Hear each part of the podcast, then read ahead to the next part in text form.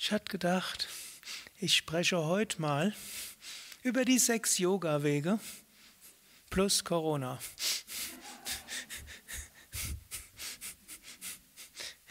Die meisten von euch sind vertraut mit dem Yoga Vidya Konzept der sechs Yoga Wege und wer in den letzten Jahren bei mir ein Seminar mitgemacht hat, weiß, dass ich alles entweder vom Konzept der sieben Worte spiritueller Philosophie oder vom Konzept der Yoga, sechs Yoga Wege beleuchte.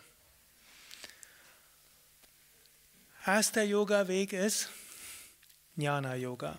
Jnana Yoga ist der Yoga des Wissens.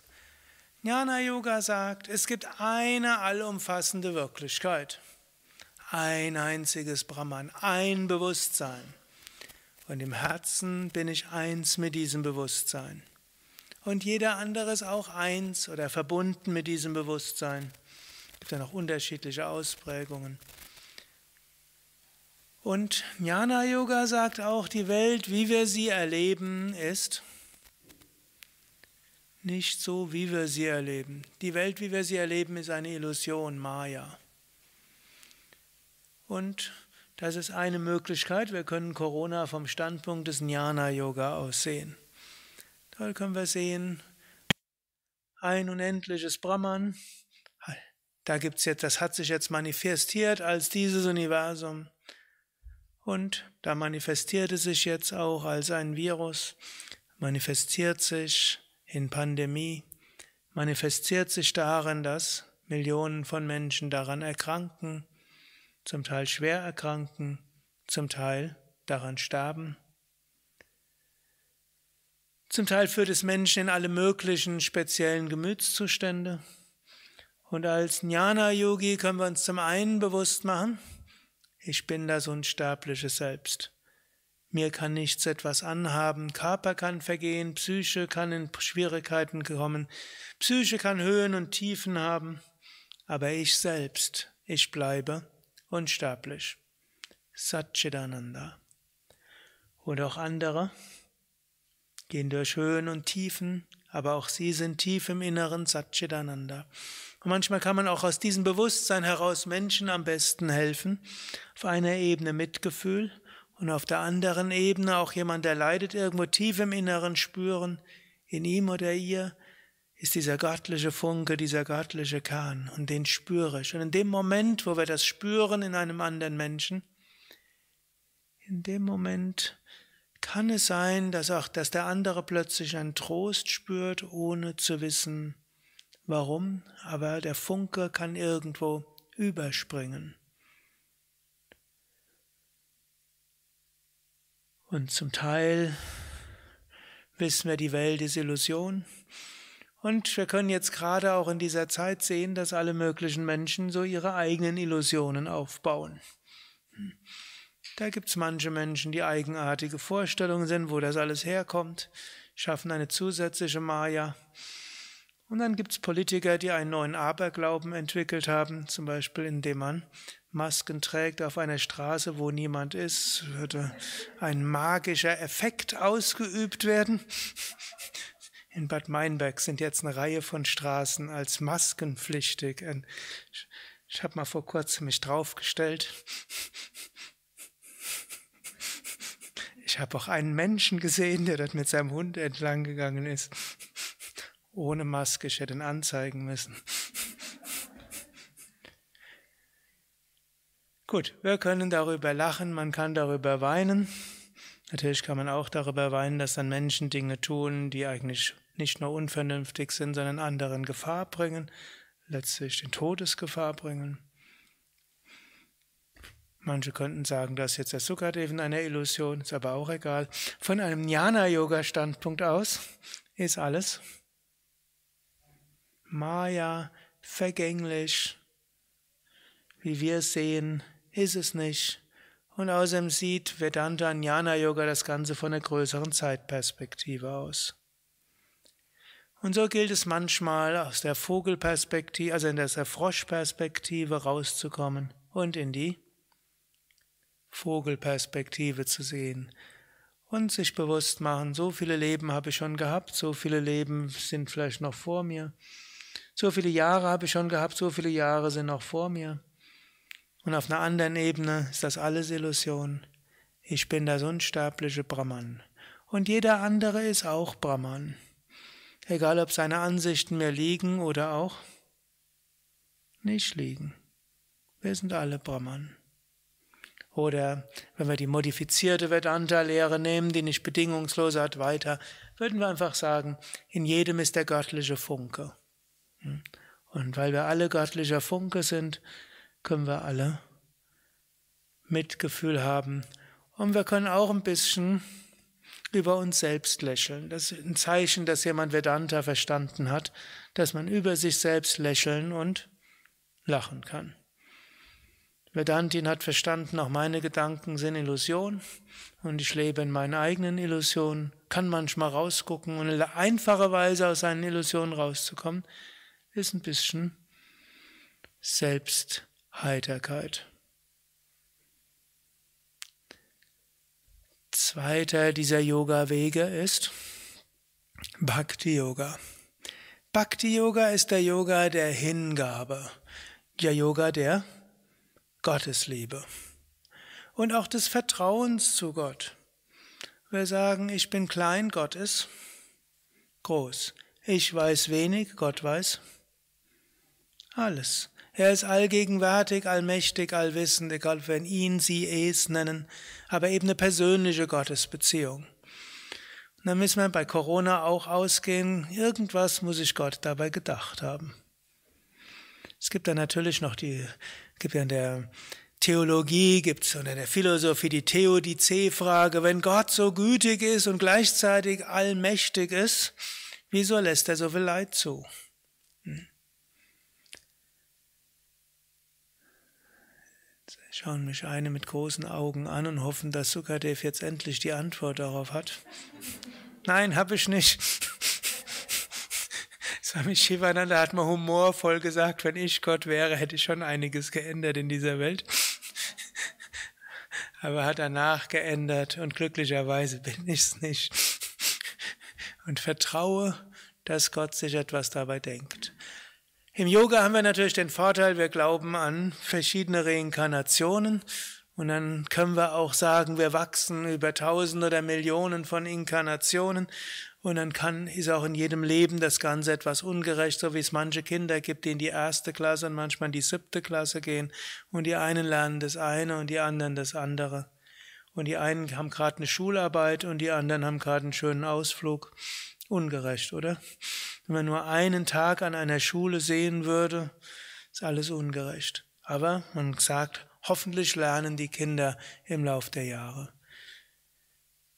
ist kein 100% passendes Beispiel. Jedenfalls, wir können einfach vertrauen. Leipzig hat mal gesagt, oder Leibniz, nicht Leipzig, Leibniz hat mal gesagt, wir müssen in der besten aller möglichen Welten leben. Das ist so eine geniale Aussage. Diese Welt ist so riesengroß, die kann nur jemand geschaffen haben, der unendliche Intelligenz hat. Und wenn er unendliche Intelligenz hat, dann wäre er doch dumm, eine Welt zu schaffen, die minderwertig ist, oder? Würdet ihr gerne was schaffen, was minderwertig ist? Nee. Aber wir schaffen natürlich ständig Sachen, die unsinnig sind. Glücklicherweise nicht immer und andauernd und glücklicherweise können wir die Fehler korrigieren. Aber wir, Gott, wenn er allgemächtig ist, dann wird er natürlich die beste aller möglichen Welten schaffen. Bleibt immer noch die Frage, warum gibt es so viel Leid? Dann müssen wir sagen, wir verstehen es nicht. Wir vertrauen aber irgendwo darauf, Gott versteht's. Und im ganzen Universum ist das zugegebenermaßen schwierig.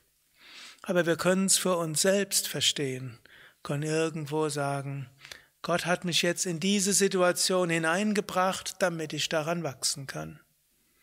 Und es ist jetzt irrelevant, was man davon hält, ob man jetzt einfach nur sagt, Gott hat Corona irgendwo oder Gott hat die manche Regierenden verwirrt oder Gott hat äh, und so weiter. Das spielt jetzt nicht die große Rolle. Wir sind in der Situation, wir müssen das Beste daraus machen. Bhakti Yoga. Und wir tun, was immer wir können und bitten Gott um Führung, was ist das Richtige, ohne es zu wissen. Hm. Und wir beten und sagen, oh Gott, sag mir, was du von mir willst. Zeige mir, was ich tun soll. Ich weiß es nicht.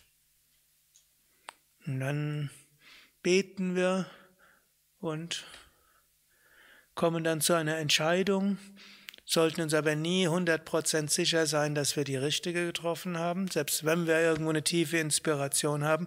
Es kann ja sein, dass wir die Gegenwart Gottes gespürt haben, die uns in eine bestimmte Richtung drängt.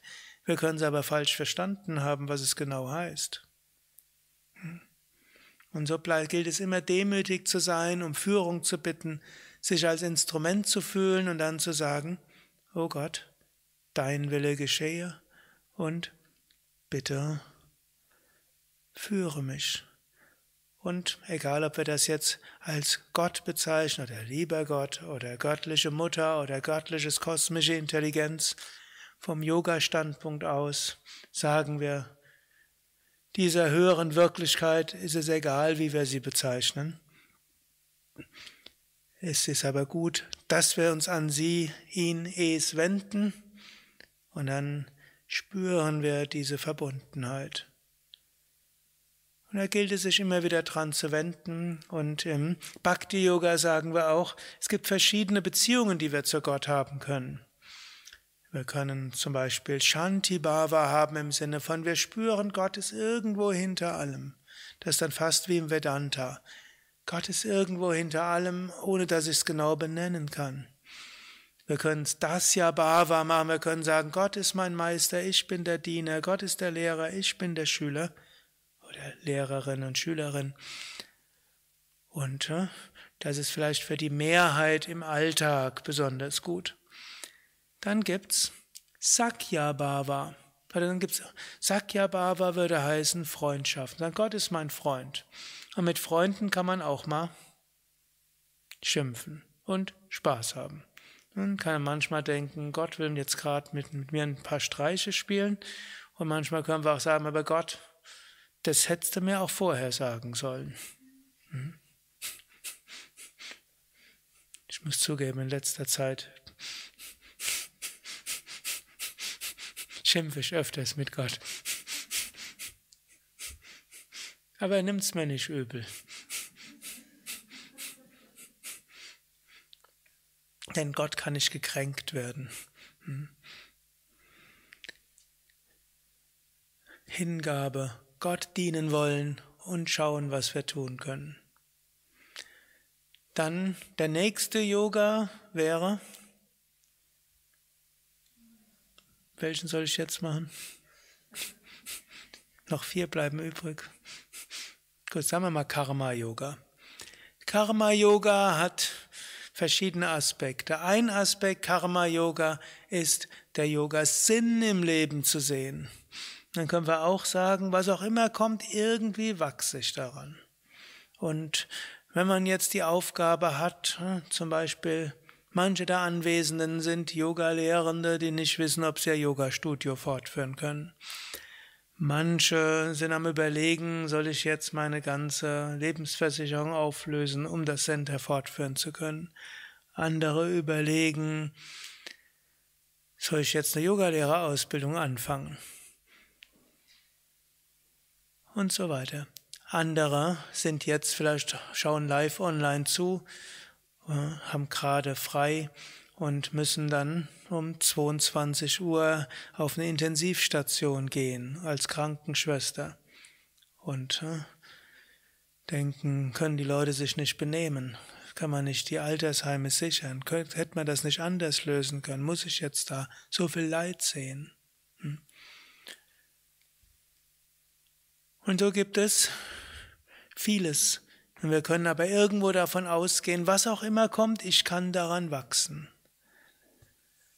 Das zugegebenermaßen für mich fällt es dann am leichtesten, dieses Karma-Yoga mit Bhakti-Yoga zu verbinden. Irgendwo verknüpfe ich das Karma schon mit Gott, so ohne Gott. Für mich ist das schwierig. Aber es gibt auch letztlich eine, einen Karma-Begriff im Yoga, der auch auskommen könnte ohne einen persönlichen Gottesbegriff. Gehen wir einfach aus, die Welt ist eine, eine Schule, Schicksal ist Chance und was auch immer kommt, kommt, dass ich daran wachse. Dann kann man sich auch mal bewusst machen, in welcher Situation bin ich denn?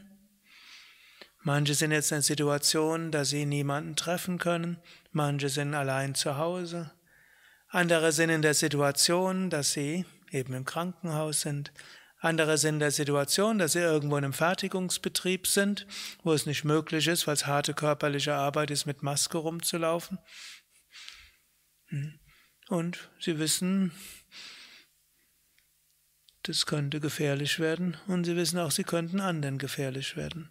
Und das ist auch ein, diese Unsicherheit ist ja das, was wir immer haben. Wir können, unser Leben kann jederzeit zu Ende sein. Hm. Also jederzeit kann unser Leben zu Ende sein. Und so können wir sagen, in dieser Situation, das Karma, und das nehme ich auch so an, im Bewusstsein, dieses Karma geht auch vorüber. Und es gibt ein kollektives Karma und es gibt ein individuelles Karma. In der gleichen Krise unterschiedliche Menschen reagieren unterschiedlich.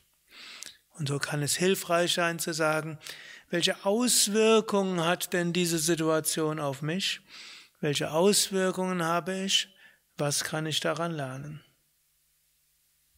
Oder wer mit anderen zusammen ist, welche Auswirkungen hat es auf uns? Was sind unsere Lernaufgaben? Die Situation hat Auswirkungen auf Paarbeziehungen, auf Kinder, auf Eltern-Kind-Beziehungen und so weiter. Wir können auch sagen, an all dem kann ich lernen und wachsen. Zweiter Aspekt des Karma Yoga ist uneigennützig dienen und seine Aufgaben zu tun. Und auch dieses Gutes bewirken, seine Aufgaben zu tun, hat wieder zwei verschiedene Aspekte. Das eine ist, sein Dharma zu tun. Und ein zweites wäre Nächsten, spontane Nächstenliebe. Also, sein Dharma zu tun ist überlegen, was ist meine Aufgabe. Zum Beispiel, was ist meine Aufgabe in der Situation als Leiter von Yoga Vidya? Da gibt es jetzt so von Corona-Lesaufgaben bis äh, Corona-Regel, äh, wie kann man sagen, Durchsetzer oder wie auch immer. Äh, zum Teil Dinge, wo ich denke, unsinnig, man sollte Menschen nur die Dinge machen lassen, die sinnvoll sind, dann würden sie sie vielleicht sogar machen und dann wird wahrscheinlich würden weniger Menschen sterben, das wäre viel sinnvoller. Nutzt es was? Es ist nicht mein Dharma, auf die Straße zu gehen und zu protestieren. Das würde Yoga Vidya als Ganzes gefährden. Daneben dass wir kein politischer Verein sind. Also habe ich ein anderes Dharma. Und Shakti Priya hat ein Dharma als Bereichsleiterin, ständig live online schaffen, Präsenz umwandeln, live online, doch schauen, Präsenz geht doch, nur live online plus Präsenz. Wie klappt das alles? ihr ganzes Team zusammenhalten, mit anderen zusammenbringen, Kreuze anbringen zu lassen oder zu gucken, was macht die Taskforce. Jetzt plötzlich, gut, das ist jetzt die Corona Taskforce, das ist jetzt nicht mehr für zuständig. Da steht jetzt, es darf nur jedes zweite Kreuz belegt werden. Beim Gottesdienst, beim Vortrag dagegen darf wieder jedes Kreuz belegt werden. Also, wir haben bestimmte Dharmas, die wir dort zu erledigen haben. Hm? Aber wir haben natürlich noch mehr als das. Wir haben natürlich Aufgabe als Mutter, als Vater, als Kind, als äh, Yogalehrer, als Centerleiter, als jemand, der Menschen hat, mit denen er zu tun hat, die er vielleicht beruhigen kann und so weiter. Wir können überlegen, was ist meine Aufgabe, was ist meine Pflicht dort. Und natürlich würde man hier sagen, Ahimsa Paramodharma heißt natürlich auch, in dieser Situation sollte man immer überlegen, angenommen, ich hätte Corona, ich darf niemanden anstecken. Das würde auch Dharma sein. Hm. Ist jetzt wie so ein neuer Kantscher Imperativ. Jeder verhalte sich so, als ob er Corona hätte und niemanden anstecken will. würde ich persönlich sagen, ist eine Aufgabe in diesen Zeiten. Hm? Es wäre das Dharma dort. Oder wer von der ganzen Sache nichts hält, könnte sagen, es ist mein Dharma, anderen, anderen, anderen nicht Angst einzujagen. Aus Rücksichtnahme auf andere tue ich so, als ob ich es ernst nehme. Oder auf Rücksichtnahme auf die, in der Situation, wo ich bin, achte ich darauf, um andere nicht zu gefährden, ein Yoga-Zentrum nicht zu gefährden, ein was auch immer nicht zu gefährden. Also hier Dharma heißt eben auch Verantwortung. Es heißt nicht dem folgen, was einfach bequem ist und wozu man gerne Lust hat. Und auch nicht mal einfach folgen, wo man denkt, was eigentlich richtig ist, sondern kann sagen, was ist meine Aufgabe, was ist mein Dharma. Ist nicht immer einfach zu beantworten. Und ihr mögt dazu ganz anderen Schlüssen kommen als den Schluss, den ich gerade führe. Was ist mein Dharma? Und dann gibt es den nächsten Aspekt, auch noch von Karma Yoga im Sinne von spontane, herzliche Nächstenliebe. Man schaut, da ist jemand in Schwierigkeiten, wie kann ich ihm oder ihr helfen? Ist zugegebenermaßen heute nicht immer einfach, weil um jemandem zu helfen, muss man ihm die Augen schauen können und jemandem zulächeln man kann das draußen gut machen und zwei Meter Abstand halten. Aber man kann es auch mit den Augen machen. Man kann einen Moment lang stehen bleiben, einen Menschen in die Augen schauen. Wir können gucken, was braucht ein Mensch, wir können ihm oder ihr helfen. Und wer Eltern ist, muss vielleicht ein bisschen mitfühlender sein und vielleicht weniger Konsequenz in manchem. Kinder haben eine sehr schwierige Situation jetzt. Inzwischen kann ich da sogar mitreden.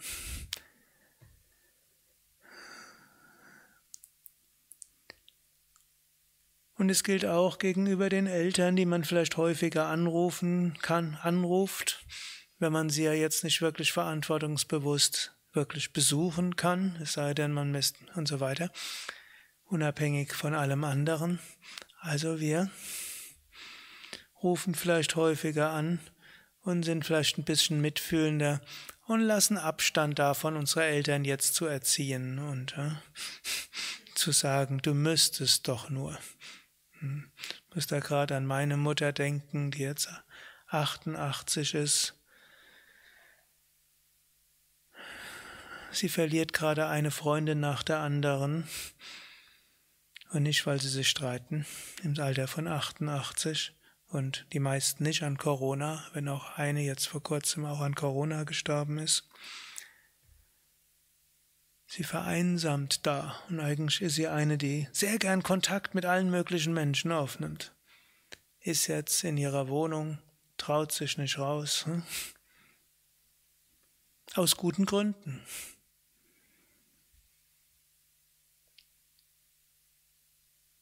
Mitgefühl, tätige Nächstenliebe, zu schauen, wer kann meine Unterstützung gebrauchen. Yoga-Lehrende können vielleicht schauen, was ist mit meinen normalen Teilnehmenden.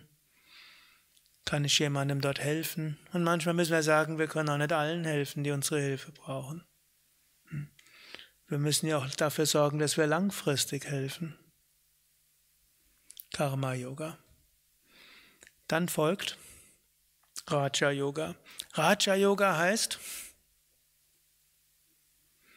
Yoga der Geisteskontrolle, Yoga der Selbstbeherrschung, letztlich Verantwortung zu übernehmen für unsere Gedanken und für unseren Gemütszustand. Und auch auf ihn Einfluss zu nehmen. Auf der einen Seite gilt es auch Mitgefühl mit sich selbst zu haben, ist auch ein Aspekt von Karma Yoga. Auch im Christentum sagt er, liebe deinen Nächsten wie dich selbst was gerade im modernen Predigten, die ich kannte, immer wieder, man soll auch sich um sich selbst kümmern. In früheren Zeiten wurde Selbstliebe Amor Sui als eine Sünde aufgesehen, angesehen. Das hat sich inzwischen geändert. Es ist etwas Wichtiges. Liebe deinen Nächsten wie dich selbst. Kümmere dich auch um dich selbst. Man kann auch anderen nur so weit helfen, wie wir dafür sorgen, dass wir das langfristig tun können. Und manchmal muss man aus Mitgefühl mit anderen sich einen Tag lang irgendwie regenerieren. Oder ein Wochenende in den Ashram kommen oder ein Live-Online-Seminar mitmachen und sagen, ich muss das einfach machen. Wie soll ich ansonsten die Kraft haben, weiter zu helfen? Gut, man müssen wir manchmal auch sehen, ja, es ist auch ganz natürlich, wie jetzt gerade mein Gemütszustand ist, aber ich lasse mich da auch nicht hineinhängen. Ich kann etwas tun. Ich kann schauen, wie kann ich meinen Gemütszustand wieder so und so machen. Wenn man sieht, wie man gerade auf anderen reagiert und wie man gerade mit anderen schimpft oder und so weiter, man manchmal feststellt, wie schnell man jemanden verurteilt, weil er sich nicht genauso verhält, wie man es eigentlich denkt oder andere Überzeugungen hat. Das ist natürlich schwierig, manchmal hat man auch ein Dharma, man kann auch nicht alles dulden, gibt irgendwo Grenzen, logischerweise, aber zum Teil werden Menschen intolerant. Und da könnte man sagen, nee, das will ich nicht. Ahimsa Paramadharma, nicht verletzen ist das höchste, ist die höchste Aufgabe. Und hier will ich schauen, dass ich die fünf Yamas lebe, also die Ethik. Ich will schauen, dass ich meinen Gemütszustand irgendwo, dass ich eine gewisse Ruhe bewahre, eine gewisse Gelassenheit bewahre, dass ich eine gewisse Zuversicht bewahre. Da gibt es ja Affirmationen, Visualisierung und vieles andere.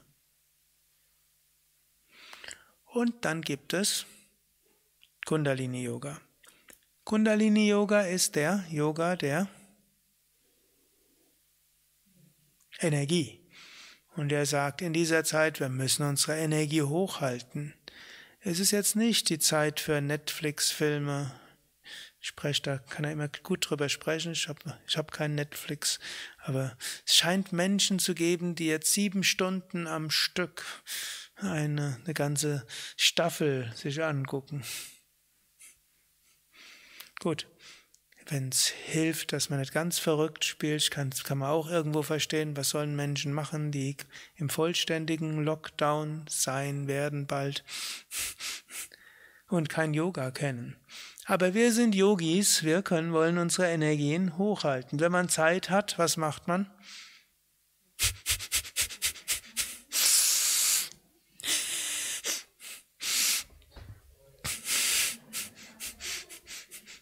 Asanas, Pranayama und so weiter. Wir machen all das intensiv. Wir meditieren. Und wenn wir nicht singen können, was machen wir dann? Wir rezitieren oder wir meditieren länger. Und wenn es keine Yoga-Stunden mehr gibt, die wir besuchen können, was machen wir dann? Wir üben entweder allein oder klicken uns in Live online rein oder kaufen eine Yoga-DVD oder gucken auf den Seiten unseres Yoga Centers, das zwar geschlossen ist, ob die nicht irgendwas live online anbieten. Fällt leichter, wenn man angeleitet ist und insbesondere fällt es leichter, wenn da jemand ist, den man kennt, der das anleitet. Und dann können wir es mal. Wir halten unsere Energien hoch. Und das ist insbesondere auch wichtig, weil dann werden unsere Gedanken stärker, wir haben mehr Freude. Und die Welt ist jetzt gerade nicht so, dass wir von selbst aufgeladen mit werden von spiritueller Kraft. Ist jetzt nicht so, dass wir nur mit ein paar Menschen sprechen und automatisch werden wir mit spiritueller Kraft aufgeladen. Oder mal kurz in die Fernsehen, in die Nachrichten reingucken und fühlen uns, wow, inspirierend. Also müssen wir selbst dafür sorgen. also gilt es jetzt zu praktizieren. Und vermutlich die Zeit zwischen den Jahren wird nochmal eine besondere Zeit sein zum Praktizieren. Also, Kundalini Yoga heißt hier, sein Energielevel hochhalten, insbesondere mit spirituellen Praktiken. Dann gibt's noch Hatha Yoga. Und Hatha Yoga hat wiederum verschiedene Aspekte. Hatha Yoga hat natürlich zum einen natürlich die Praktiken, die wir brauchen, um in Kundalini Yoga Energien hochzuhalten. Hatha Yoga ist aber auch Gesundheitslehre. Und da, da gibt es natürlich auch eine Menge, was wir sagen können vom Standpunkt von Corona. Man weiß inzwischen, dass Menschen, die gesund sich ernähren, eine höhere Wahrscheinlichkeit haben, selbst wenn sie infiziert sind, einen sanfteren Verlauf zu bekommen. keine Garantie, aber es gibt einige Studien, die zeigen, dass eine Diät, die geprägt ist von Gemüse, Salate, Obst, Vollkorn, wenn das viel da ist, dann gibt es erheblich weniger schwere Verläufe. Jetzt müssen wir das erstens selbst machen und zweitens müssen wir es schon aus Verantwortung machen für andere. Wir wollen ja nicht ins Krankenhaus kommen und da ist es klug, gesund zu leben. Dann gibt es auch noch andere Techniken, zum Beispiel Neti und Salzwasser, also Salzwasserspülung der Nase und Gurgeln mit Salzwasser, zwischen übrigens vom Gesundheitsminister empfohlen. Es wäre vielleicht jetzt klug, wir machen es ja normalerweise früh am Morgen. Jetzt wäre es wahrscheinlich klug, wann immer ihr mit Menschen zusammen seid, wo ihr nicht ganz sicher seid, dass ausreichend gelüftet worden ist. Danach Salzwasser gurgeln und Neti durch die Nase. Es reduziert die Anzahl von Keimen. Mindestens so ein, es gab sogar schon eine kleine Studie diesbezüglich. Ansonsten, alle Gesundheitsregeln, die wir im Yoga haben, stärken auch das Immunsystem und harmonisieren es. Und das ist gut. Und das müssen wir jetzt nicht nur für uns selbst tun, sondern auch für unsere Mitmenschen. Und natürlich heißt Hatha Yoga auch ansonsten, dass wir gesund leben und das heißt natürlich auch in Zeiten von Corona, dass wir mindestens 1,50 Meter Abstand halten, dass wir Maske aufziehen in Innenräumen. Es heißt, dass wir lüften. Seit Pfarrer Kneip wissen wir, ums Immun, um nicht, sich nicht zu erkälten, muss man was machen? Fenster auf und an die frische Luft. Erkältung hat nichts mit Kälte zu tun, sondern mit stickigen Räumen. Das galt schon immer. Jetzt können wir das endlich machen, ohne dass die Leute einem ständig wieder das Fenster zumachen. Ich war schon immer frisch Luftfanatiker, obgleich ich meine, meine Neigung dazu typischerweise etwas beherrscht habe, weil ich ja nicht in Konflikt kommen wollen. Jetzt können wir das eben sagen, wenn man diese Dinge beachtet, dann tun wir uns und anderen Gutes. Ja, in diesem Sinne können wir einiges sehen aus den sechs Yoga-Wegen zum Thema Corona. Nochmal, hinter allem ist die höchste göttliche Wirklichkeit und alles, was wir erleben, ist göttliches Spiel. Können auch sagen, hinter allem ist irgendwo göttliche Kraft und auch wenn wir es nicht immer verstehen, trotzdem, wir können darauf vertrauen. Wir können Karma-Yoga-mäßig davon ausgehen, wir wachsen daran, wir werden davon lernen. Es ist für unsere spirituelle Entwicklung wichtig und auch für die spirituelle Entwicklung von anderen. Wir können unsere Energielevel hochhalten, indem wir intensiv praktizieren. Wir gehen freundlich mit unseren Mitmenschen um. Und wir sind auch nicht hilflos unserem Gemütszustand ausgeliefert. Wir können einen gewissen Einfluss daraus haben, darauf haben. Und so können wir Corona wie alles andere spirituell interpretieren. Darüber hinaus kann man natürlich große Visionen machen. Ich erzähle das öfters. Bisher hat immer nach jeder Krise gab es eine neue Yoga-Welle. Vor einem Jahr hat man noch gesagt, man darf nicht den Umweltschutz übertreiben, sonst die Wirtschaft hält das nicht aus. Inzwischen wissen wir, wie sehr man Dinge ändern kann, wenn es nötig ist kann einem auch Zuversicht geben für die Zukunft, wenn irgendwelche größeren Katastrophen drohen. Menschheit kann auch darauf reagieren. Und Menschen sehen auch, wie schnell alles in Gefahr ist. Wir können hoffen, dass in ein paar Jahren Menschheit mitfühlender wird, ökologischer wird, weniger nur, nur danach strebt, immer mehr zu haben. Ich weiß, es kann auch anders kommen, Aber wir können ja hoffen und wir können darauf hinarbeiten. Und wenn sich genügend Menschen vorstellen, eine Welt vorstellen, die aus, von Rücksicht geprägt ist auf Umwelt, auf Tiere, auf Menschen, wo es wichtiger ist, Freude zu empfinden durch Mitgefühl zu anderen Menschen als durch äußeren Erfolg und mehr Geld. Stellen wir uns eine solche Welt vor und arbeiten darauf hin. Und so können wir hoffen, dass alles auch vom Kosmischen her einen Sinn macht. Hariam Tatsat.